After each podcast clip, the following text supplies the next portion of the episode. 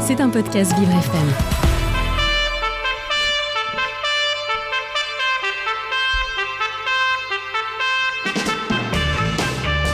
L'invité du 7-9, avec Dans le Noir, le restaurant qui bouscule l'essence.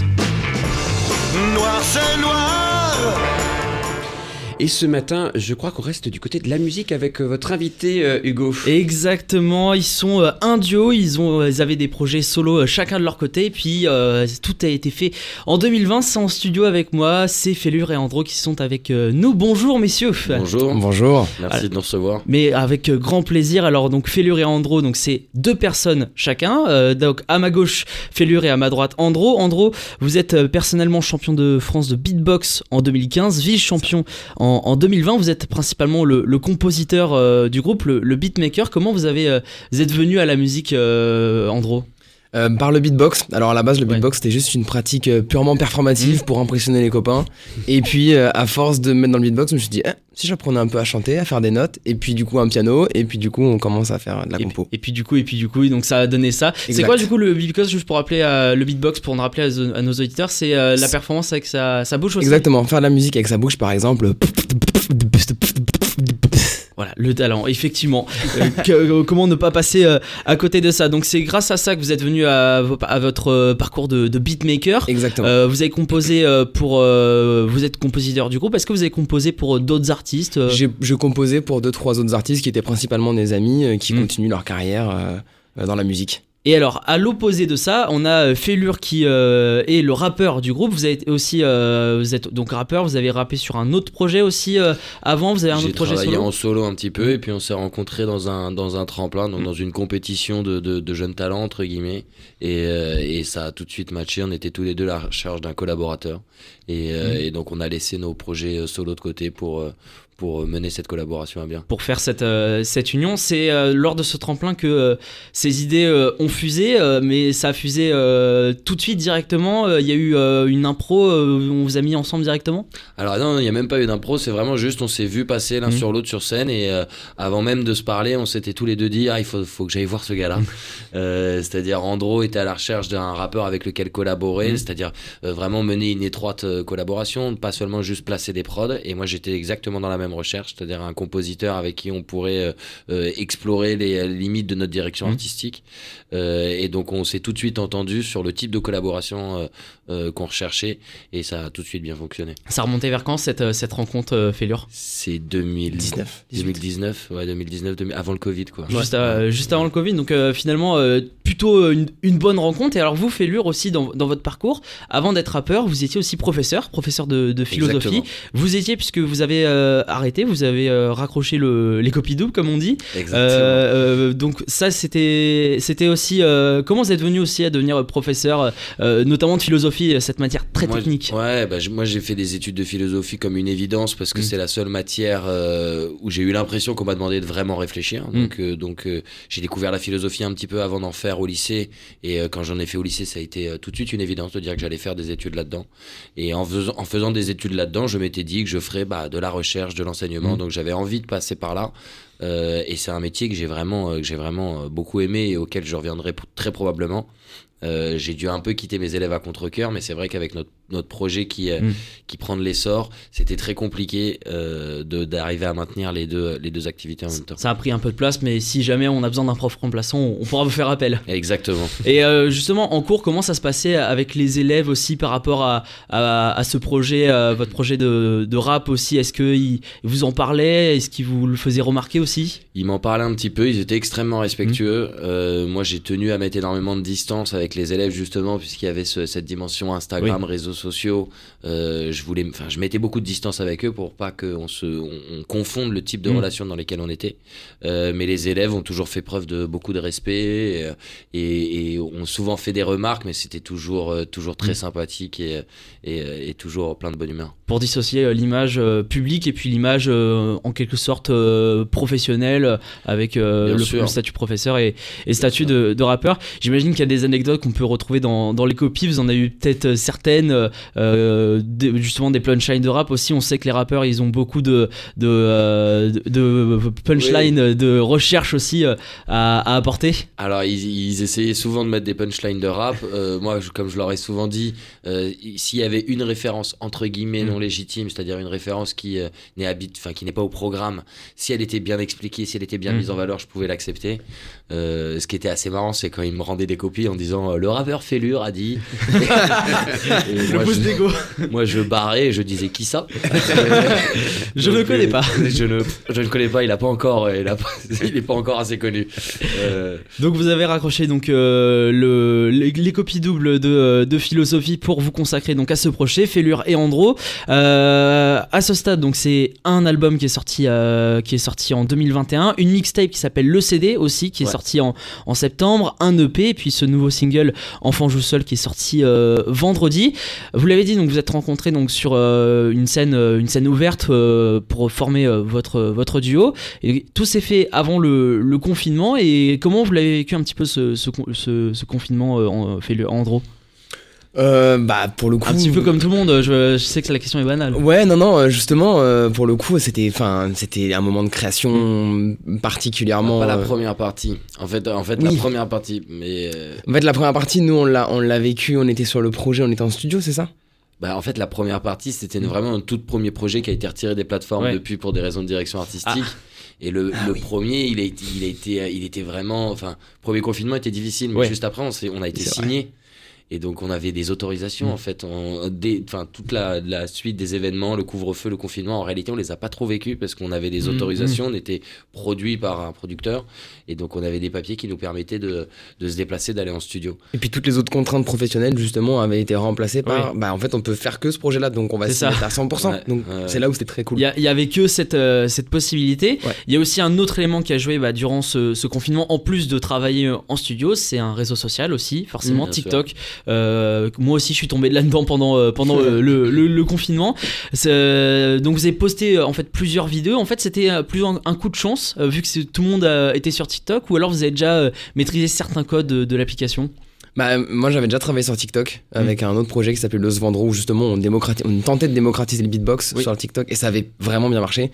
Et donc, avec, avec Félion, naturellement, on s'est dit, bon, bah, on va voir si ce qu'on a appris marche. Alors, c'est pas une science exacte, jamais une science exacte, mais force est de constater qu'avec les codes qu'on a mis en œuvre. Andro a des co- avait des connaissances Mm. en amont et même a une maîtrise, une compréhension de, de ces plateformes qui est quand même assez poussée et qui nous a beaucoup aidé euh, dans notre démarche. Et on a la chance que Félion ait plein d'histoires sympas à raconter. Exactement. euh, donc il y a trois formats aussi principaux donc sur euh, TikTok Ouais. euh, que vous avez fait. Donc Philopop, s'ils avaient rappelé et, et Putain gars. Donc c'est alors donc Philopop vous re- retracez un petit peu le, le vous essayez de croiser le monde de la philosophie et des rappeurs aussi que, en fait. appliquant certaines figures de style.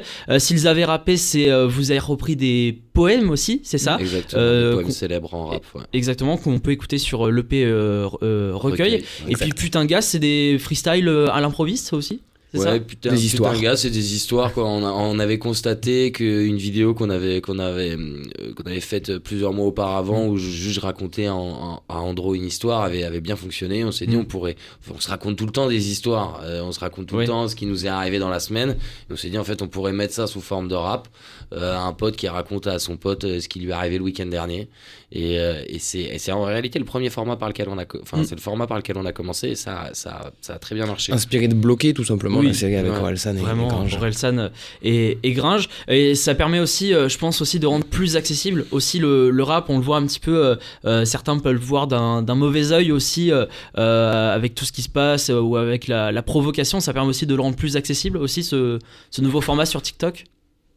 Euh, plus accessible, euh, je sais pas. euh, Bah, je dirais que ça donne une, c'est une image bon enfant quoi du rap. Mm. Ouais, C'est-à-dire voilà. que c'est, c'est une manière de dire que le rap n'est, enfin le rap est un style musical donc il peut s'exprimer d'une, d'une, Mm. d'une multitude de manières, Mm. euh, même de manière incommensurable. Et, et donc cette, ce qu'on voulait, c'était juste montrer une autre facette de cette, de cette musique qui, par essence, en réalité, n'est pas, n'est pas déterminé dans un type de Mm. propos. Enfin, je pense pas que, que le rap soit caractérisé par euh, tel ou tel type de propos, euh, mais euh, c'est un type de musique donc qui peut être incarné Mm. à travers euh, une multitude d'identités. Et puis surtout dans votre projet à vous, c'est un autre rap complètement différent. En fait, vous reprenez, vous rappez avec des phrases philosophiques, enfin des, des procédés philosophiques qui permettent un petit peu de, de dénaturer cette image un petit peu du rap. Donc c'est un projet euh, tout aussi in- intéressant. Euh, une session de studio entre vous deux, ça se passe comment Euh, Les idées fusent assez rapidement, vous allez vite, qui fait quoi Alors on sait que donc Andro commence par la partie composition, puis il y a la partie parole. et souvent, qu'est-ce qui est qu'est-ce qui est terminé en premier? Qu'est-ce qui dit bon bah viens on fait ça?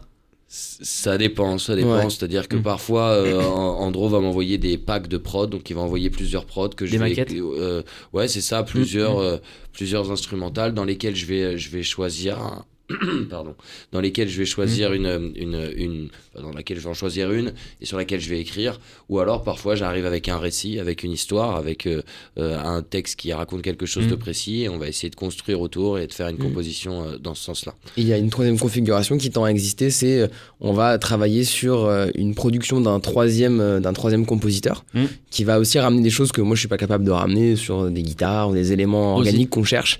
Et donc par-dessus, faire, faire de la réalisation, co-composer en fait euh, par-dessus ce, travail déjà préexistant. Alors donc dans euh, dans vos morceaux donc vous parlez il y a beaucoup de thèmes aussi euh, abordés des thèmes très personnels comme par exemple ici ou là ça parle de l'angoisse la maladie des maladies dégénératives qui touchent les seniors la vie est dure du fait de se plaindre et de traverser des épreuves difficiles ou encore bonne planque donc ceux qui profitent des, avantages de la vie est-ce que ce- ces histoires sont des faits réels ou des faits inventés? Je crois que c'est plutôt des Ouais. faits réels. hein, Ouais. mais, euh, bon, pour ce qui est de maladies, par exemple, sur les maladies dégénératives, c'est évi- évidemment une expérience personnelle. Mm. Euh, bonne planque, je crois qu'il y a suffisamment, il y a suffisamment de gens qui, Oui. qui profitent du groupe. Bien planqués. euh, ouais, bien planqués et qui profitent du groupe. Donc c'est évidemment toujours euh, inspiré, de, inspiré de faits réels. La vie est dure. euh, euh, on avait fait une vidéo qui racontait ça. Je me souviens me plaindre devant quelqu'un qui, avait, qui a survécu au siège de russe à Damas. Mm. Et, euh, et en fait, quand le gars raconte ses histoires, on se sent un peu ridicule Ouais. quoi, de, de, de cette plainte. Et on se dit, euh, on se dit quand même, j'arrive à, j'arrive à chouiner sur mon existence, alors que ce gars-là qui, qui sort du, d'un, d'un siège, d'un, littéralement militaire, euh, a le sourire et raconte son histoire euh, euh, de manière très légère. Donc on se dit, bon, bah peut-être que je devrais relativiser Oui. finalement. avoir une image plus positive ouais, donc c'est ça part toujours d'une expérience personnelle en effet. Alors Félure et Andro, euh, vous avez sorti donc vendredi un nouveau single qui s'appelle Enfant joue seul, qui parle lui aussi d'un terme très personnel, qui parle aussi un petit peu de handicap de, avec le TDAH, l'autisme, donc qui parle de neurodiversité. C'est un morceau très très fort. Je propose qu'on va l'écou- on l'écoute et puis on en parle après. Avec Super. plaisir. Allez, Avec Félure et Andro tout de suite.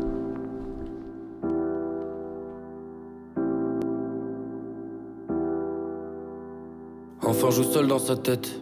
Le monde autour ça l'agresse. Assis en tailleur sa fête. Elle se déroule dans vos serres. Enfant joue seul dans sa tête. Les autres comprennent les mots tout de travers. Mentir c'est nécessaire quand il s'avère qu'être sur ce n'est pas vraiment savoir.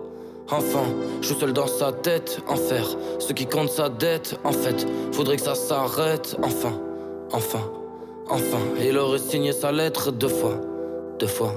En face de la mort, l'amour s'agrège deux fois deux fois. L'enfant regarde les gens, comment ils font les gens pour avoir l'air si léger? Est-elle vraie la légende qui dit bonheur se passe ensemble quand l'enfant regarde les gens? Il sans se dérober les jambes sous le poids compris les genres. L'enfant regarde les gens comme des étrangers. Auprès de la masse ne sait s'épancher Toutes ses pensées qu'il sent l'étrangler. Qui lui dira où il peut les ranger? Nulle part. Le bruit, la farce l'étouffe sans le manger. Le bruit, la folle et il voudrait changer.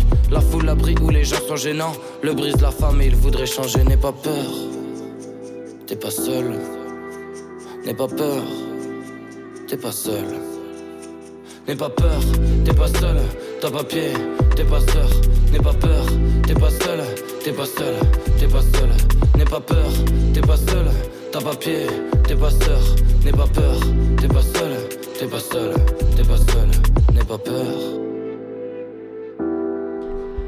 Enfant joue seul, donc le titre de Félure et Andro qui est sorti euh, vendredi, donc sur les plateformes. Euh, un titre Exactement. très fort aussi, puisque euh, Félure, ça vous concerne particulièrement. Vous avez en fait euh, aussi tourné le clip dans le lycée où vous avez travaillé.